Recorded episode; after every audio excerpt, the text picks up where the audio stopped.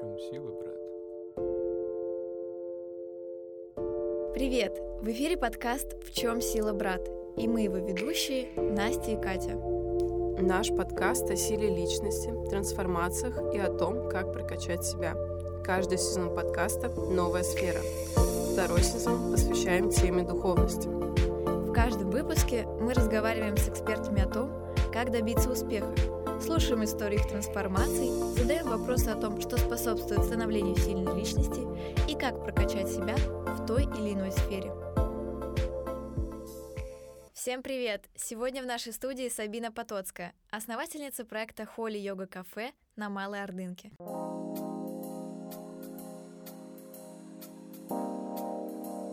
Сабина, привет! Спасибо большое, что пришла к нам в студию. Привет. А расскажи, пожалуйста, как давно ты занимаешься йогой и как ты к этому пришла?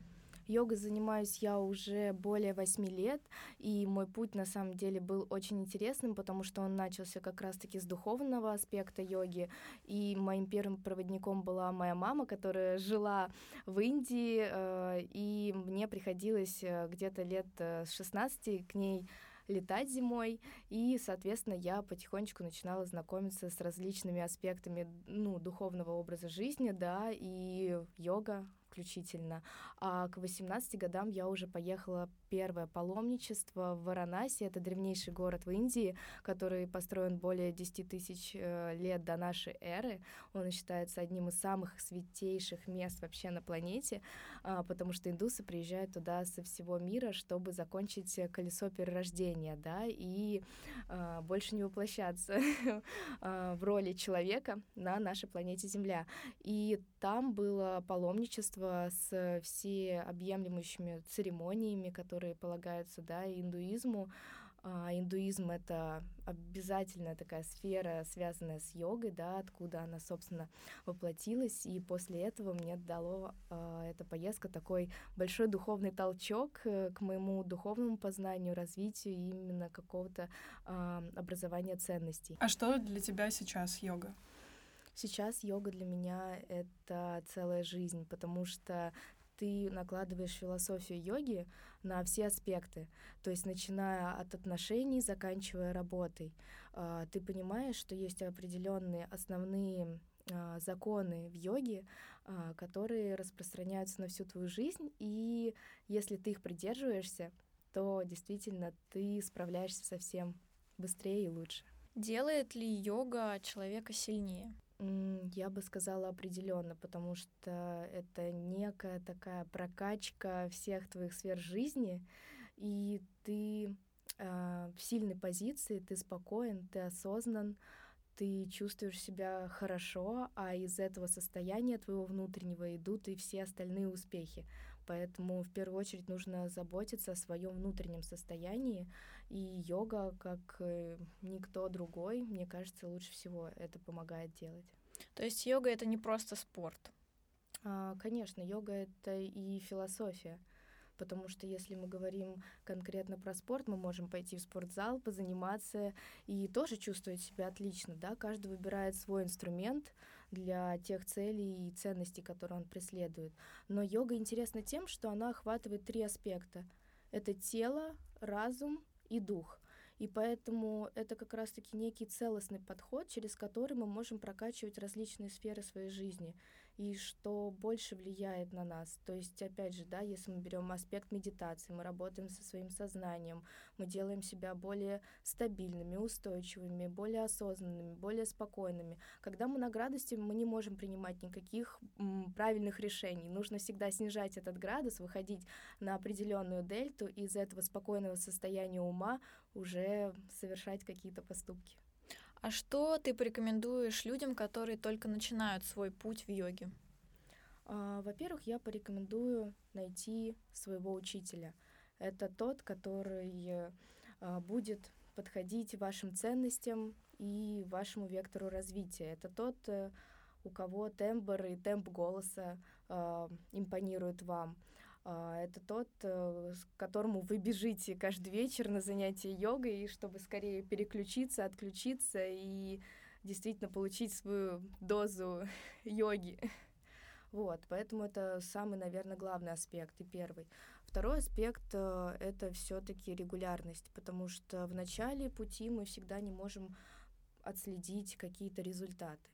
И выходя на то, чтобы заниматься йогой хотя бы да, два раза в неделю, это идеальный а, такой план для того, чтобы вообще погрузиться и понять, какие дальнейшие метаморфозы будут с вами происходить. А что вообще самое важное в йоге? А, самое важное в йоге это вы, потому что вам работать со своим сознанием и вам работать со своим телом. И в первую очередь вам работать со своим духом, да, или душой, как ни назови. И все трансформации будут происходить именно с вами. И, конечно, это вся ваша внутренняя структура. Поэтому с чем вы приходите, с каким материалом вы приходите на занятия, с тем вы и работаете, с какими ценностями вы приходите, с каким намерением вы приходите. От этого будут уже происходить все дальнейшие метаморфозы. Скажи, пожалуйста, а какие виды йоги ты практикуешь? А сейчас я практикую в основном хатха-йогу и дживамукти-йогу. Начинала я с аштанга-йоги. А, это такой суровый традиционный метод, как раз-таки произошедший из Индии, а, но в целом хатха в том числе.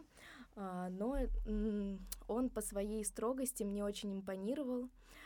Сейчас я уже более бережно отношусь к своему телу, да, и с теми ресурсами, с которыми я работаю, поэтому мне очень нравится дживамукти-йога. Это довольно-таки новый стиль, основанный в Америке преподавателями как раз-таки в том числе аштанга-йоги, Шеннон Геррен и Дэвидом Лайфом.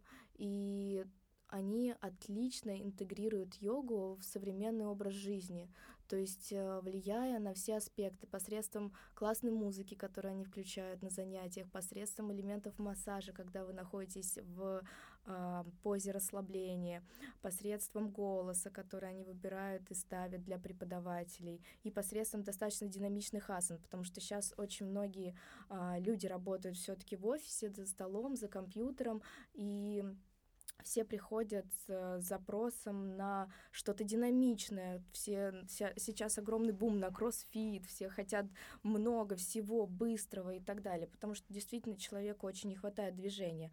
Вот. И поэтому как раз-таки дживамукти йога в этом плане, она отлично подходит современному человеку, и я ее в том числе практикую.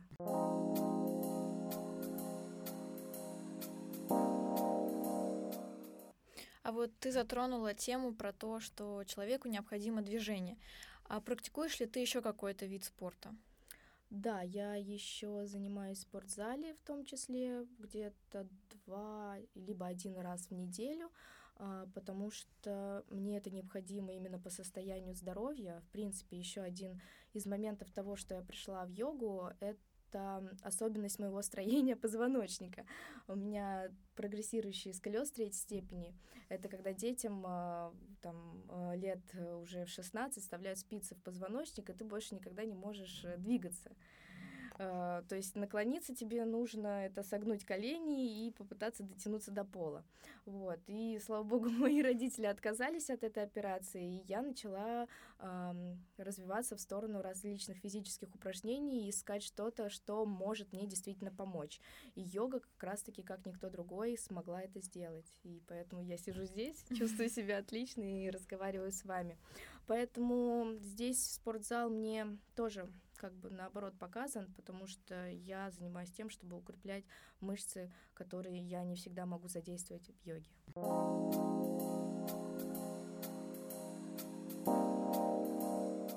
Как ты считаешь, э, чем больше спортивных увлечений, ну вообще спорта в жизни человека, то это лучше для человека? Я думаю, да. Меня мама с самого детства водила на все возможные кружки. Вот все кружки, которые у вас были в школе, на всех них я была. А, и я думаю, что это помогает э, расширять сознание, особенно в молодом возрасте, когда ты открыт для всего нового. Это тебе помогает с большей эмпатией э, относиться ко всему, что есть. Что такое эмпатия? Да, это некое такое понимание другого человека. Ты можешь понять, э, почему художник так изображает э, свое произведение в картине, что он чувствует, что чувствует музыкант, что чувствует спортсмен, что чувствует йог. И это как раз-таки про это. И про расширенность сознания означает принятие различных точек мнения. То есть э, нету упертого выражения «ты прав, а я нет» есть многогранность вариантов, да, и выборов, и это делает тебя более свободным. Поэтому я всегда за то, чтобы заниматься различными видами как спорта, так и увлечений, хобби и так далее.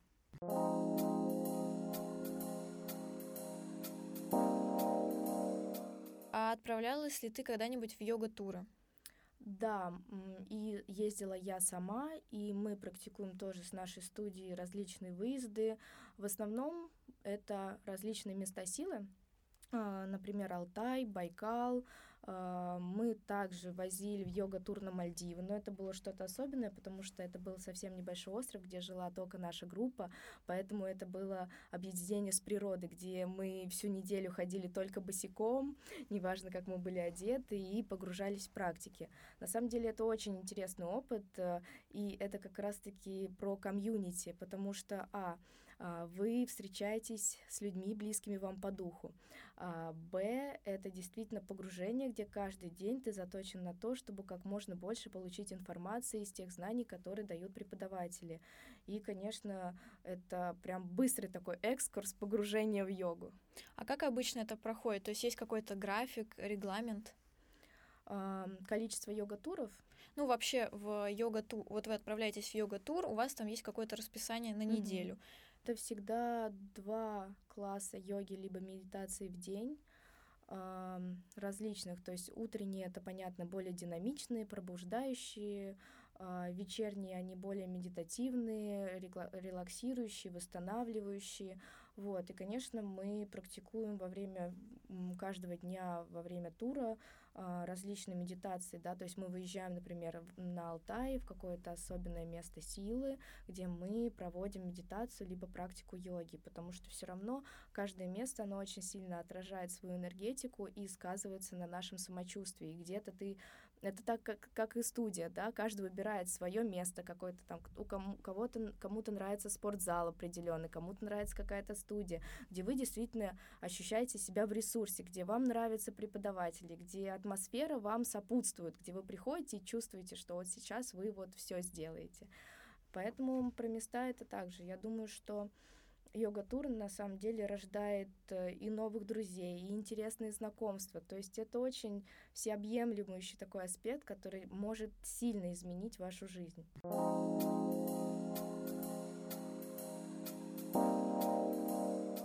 Как меняется состояние после йоги?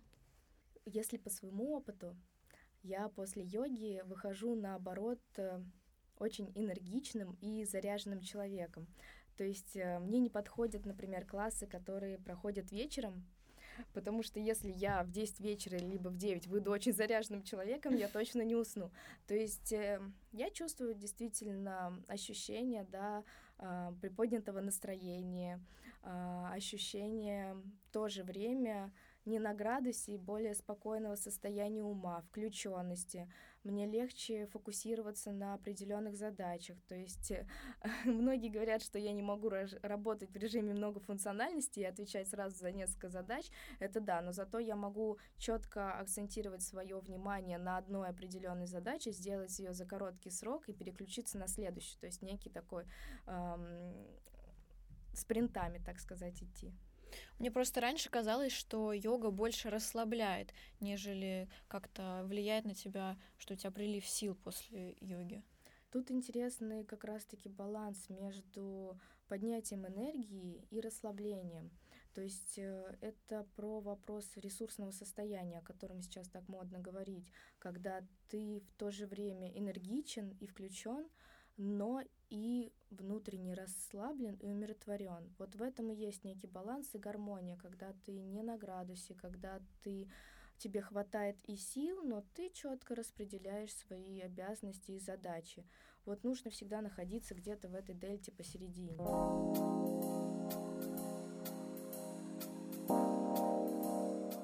а ты когда-нибудь э, отправлялась на ретриты?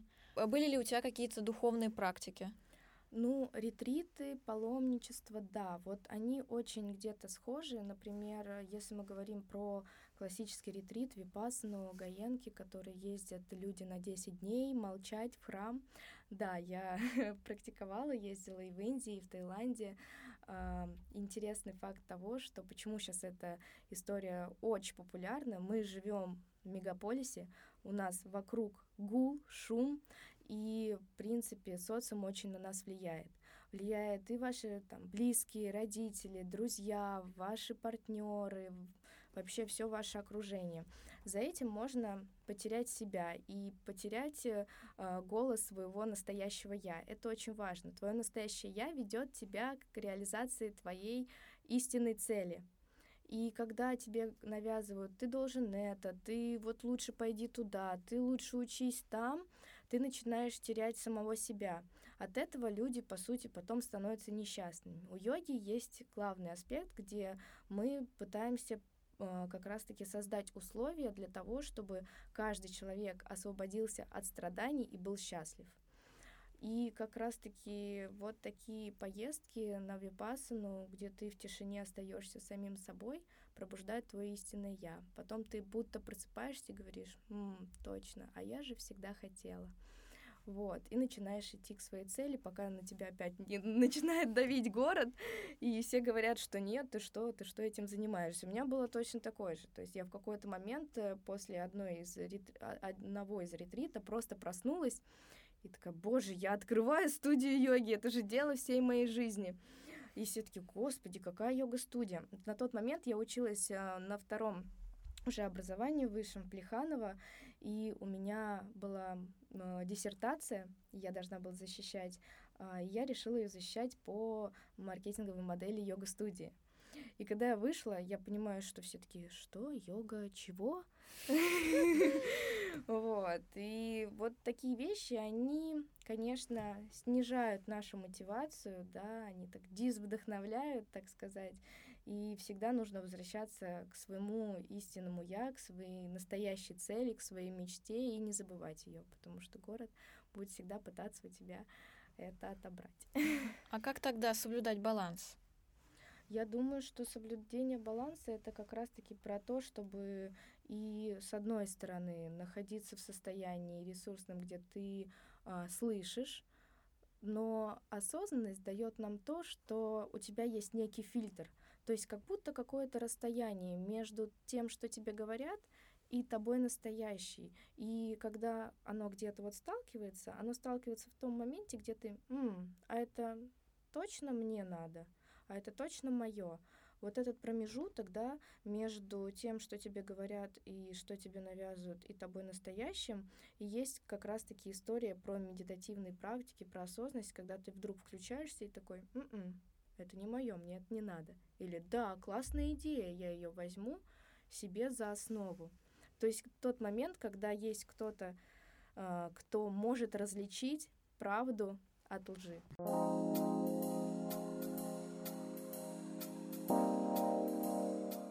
Давай перейдем к твоему проекту. Расскажи, это кафе и йога-студия? Да, это мультиформат. По сути, он первый у нас в городе, а, где сочетается кафе. Мы говорим о кафе больше здорового питания, растительной кухни, чем о веганстве, вегетарианстве. Почему? Потому что а, это очень сужает, в принципе, а, целевую аудиторию, Б, потому что мы хотим показать всем людям, что питаться растительной кухней можно постоянно, и это тоже классно и вкусно.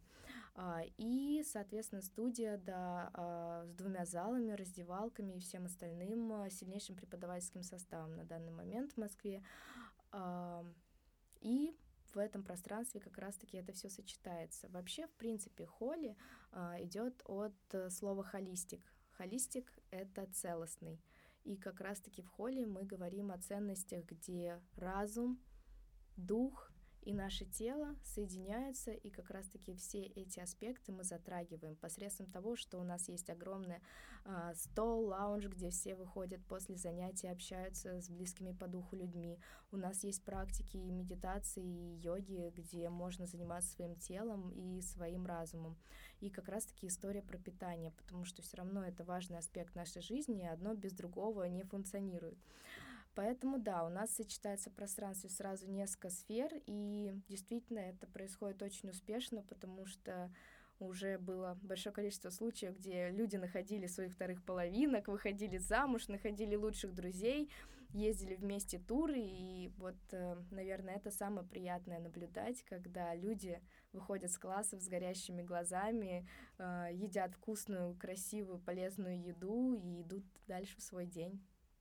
Звучит даже романтично, я бы сказала. Скажи, пожалуйста, а есть ли тенденция роста заинтересованности йогой среди москвичей? Да, сто процентов есть. Я бы еще отметила такой факт, э, как возраст. Раньше йогой начинали заниматься после 30, когда все в жизни уже более-менее понятно, там материальные аспекты закрыты, и теперь чем мы будем дальше заниматься? Надо подумать о духовности. Сейчас э, контингент студии у нас даже, я бы сказала, от 16 лет. То есть действительно очень много молодых э, и девушек, и мужчин, которые начали заниматься йогой, и это только прогрессирует. И судя по заполняемости залов, а у нас практически овербук.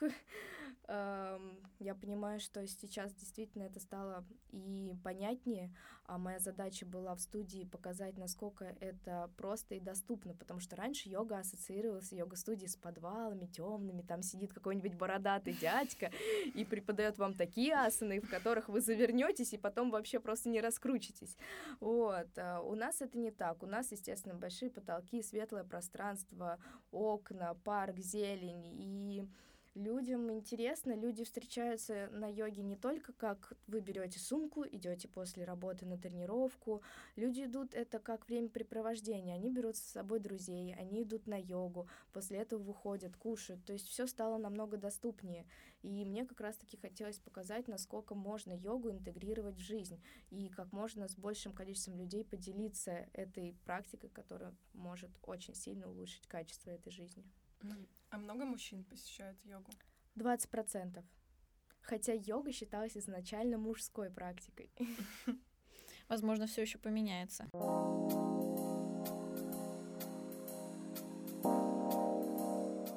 А, мы затронули тему питания. Какие основные привычки у тебя есть в питании?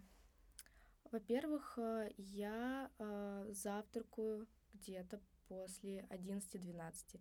То есть история с интервальным небольшим голоданием я оставляю для себя, потому что просто мне так комфортно. Первая половина дня до 12 — это мои практики, различные дыхательные техники. И те, кто начинает практиковать йогу, все знают, что до йоги кушать нужно минимум за 3 часа. Вставать в 5 утра, чтобы позавтракать, желания у меня мало, поэтому э, здесь я лучше поем после того, как я проведу все свои э, небольшие ритуалы. А, и как раз-таки это моя такая важная история с питанием. Второй аспект. А, в йоге есть практика однодневного голодания. Она практикуется как, э, к примеру, раз в неделю. То есть мы выбираем один день для запуска аутоиммунного протокола, да, чтобы полностью очистить свой организм, почувствовать эту легкость. Поэтому я не всегда практикую раз в неделю, но как минимум есть такая история с Икадаши, которая стала супер популярна. А, это одиннадцатые лунные сутки а, в индуистском календаре, где а, якобы, как бы, планеты так сопоставлены правильным образом для очищения нашего организма и ума. То есть в этот день мы больше медитируем, в этот день мы голодаем, пьем только воду. Вот. Что касаемо остального питания, я не ем рыбу, я не ем мясо, молочные продуктов тоже, поэтому в основном э, приоритетно это растительное питание, а, и поэтому, соответственно, у меня и веганское кафе. А, но, тем не менее, мы превратили все эти блюда в такой красивый experience, где у нас большое количество людей, которые просто приходят позавтракать на ланч, на бранч, а, не только потому, что они веганы или еще кто-то, а как раз-таки потому, что это вкусно и в том числе красиво.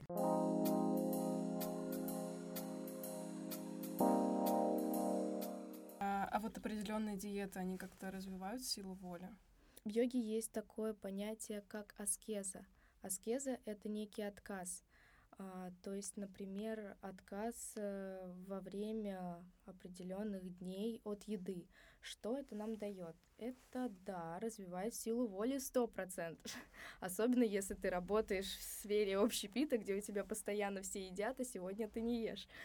Во-вторых, эм, это говорит о том, что мы работаем с тонким телом. Что это такое? То есть есть у нас Даша физика, да? А если мы отказываемся от чего-то, мы переходим немножко на другой уровень понимания и осознанности. И мы вступаем уже в контакт посредством истончения своего собственного да, энергетического тела с более высшими энергиями. Да? То есть э, это не про религиозный какой-то аспект, это, знаете, как такой вселенский разум, да, что-то на уровне нейрофизиологии. И все-таки это про вопрос разных очистительных историй больше, но силу воли, нес, несомненно, они развивают эти аскезы. И я все больше, чем практикую, больше понимаю, для чего это. То есть зачем, к примеру, есть момент да, отказа в определенные дни от секса, да, За, зачем это происходит, да, потому что мы э, в этом обмене отдаем много энергии своей и эту энергию можно генерировать творчество, можно генерировать какие-то проекты, да, то есть мы отказом от чего-то перенаправляем фокус внимания на какой-то другой аспект жизни, который нам наиболее важен сейчас. Также и с едой. Мы тратим огромное время на то, чтобы под, подумать, где поесть и что поесть. Так еще и пойти поесть, еще и приготовить поесть и так далее. А уберите просто на один день еду из вашего списка, вы увидите, как у вас много освободится времени. Еще у меня есть такой лайфхак. А, я не ем перед важными встречами.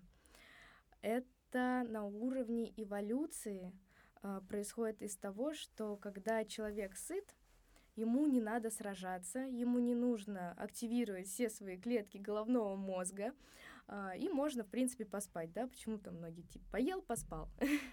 вот это из этой же истории, потому что в нас очень много генетически заложено эволюционных процессов, и если к ним прислушиваться, мы поймем, как э, нам стать сильнее. Это очень крутой лайфхак. Я просто теперь буду его использовать.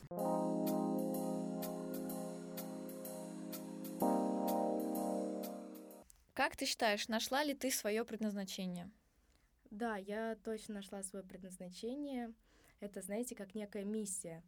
И я ее выражаю в служении. То есть э, мое дело служение людям, да, служение обществу, потому что естественно, первостепенное, я понимала, что все, что я делаю, это не ради материального аспекта.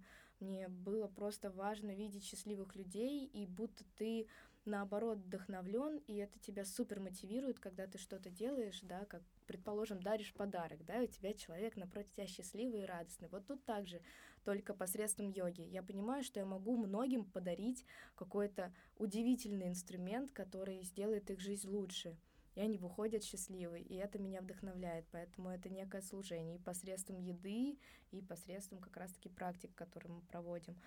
Миссия — это очень круто. Если я вообще каждому желаю найти э, свою миссию, это путь длиной всю жизнь, это то, что доставляет нам чаще всего беспокойство, потому что это вечное метание. Кто я буду? А чем мне заниматься? А где мой талант? И если ты вдруг это находишь, ты становишься плюс сто счастливее, потому что каждый день у тебя есть смысл просыпаться, и ты знаешь, куда ты идешь и зачем ты это делаешь. И от этого это проходит как неким стержнем вдоль всей твоей жизни, и нет сомнений. А когда нет сомнений, легко действовать, значит, тебе легче бороться со своими страхами. Ты их с легкостью преодолеваешь, потому что всегда видишь в конце туннеля свет этой миссии, к которой ты идешь.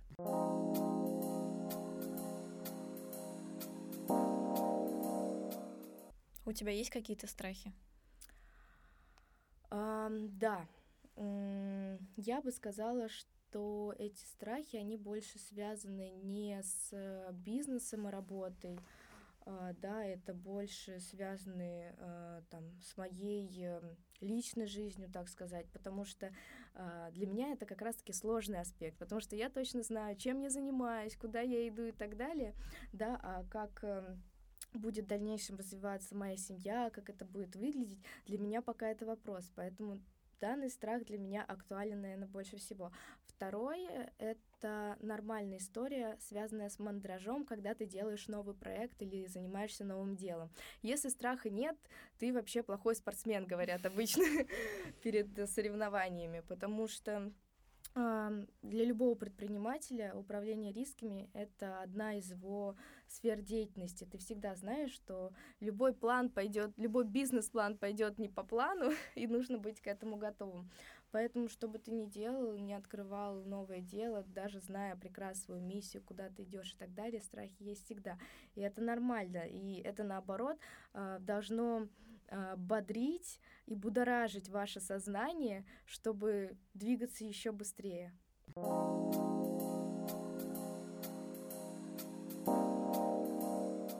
Как ты считаешь, что нужно развивать, чтобы стать сильной личностью? Я как раз-таки думаю про три вот этих основных аспекта, которыми мы, а, которые мы обсуждали в начале, да, это тело, дух и наш разум. И если мы двигаемся и держим в балансе все три эти сферы жизни, то я уверена, нам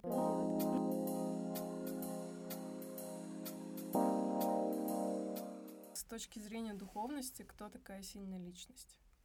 Очень интересный вопрос и достаточно сложный, а, потому что, к примеру, с точки зрения духовности, может быть, сильной личности это там гуру, которые представлены, да, у нас там, но если брать, к примеру, к слову о буддизме, Будда был человеком. Человеком, который очень много читал, очень много развивался, практиковал медитации. И он сам же путем своих увлечений и своего стремления развил себе вот эту вот как раз-таки основоположность духовности каждый из нас может быть неким гуру, неким богом для другого, который сейчас придет и что-то расскажет, то, что другого человека действительно вдохновит и подтолкнет к действию. Иногда рядом даже с такими людьми вы уже ощущаете себя лучше, просто находясь в его окружении, чем обычно. И такие личности, люди, они сразу заметны, это чувствуется, от них исходит огромная энергия света, какого-то честности, искренен... искренности и в то же время простоты.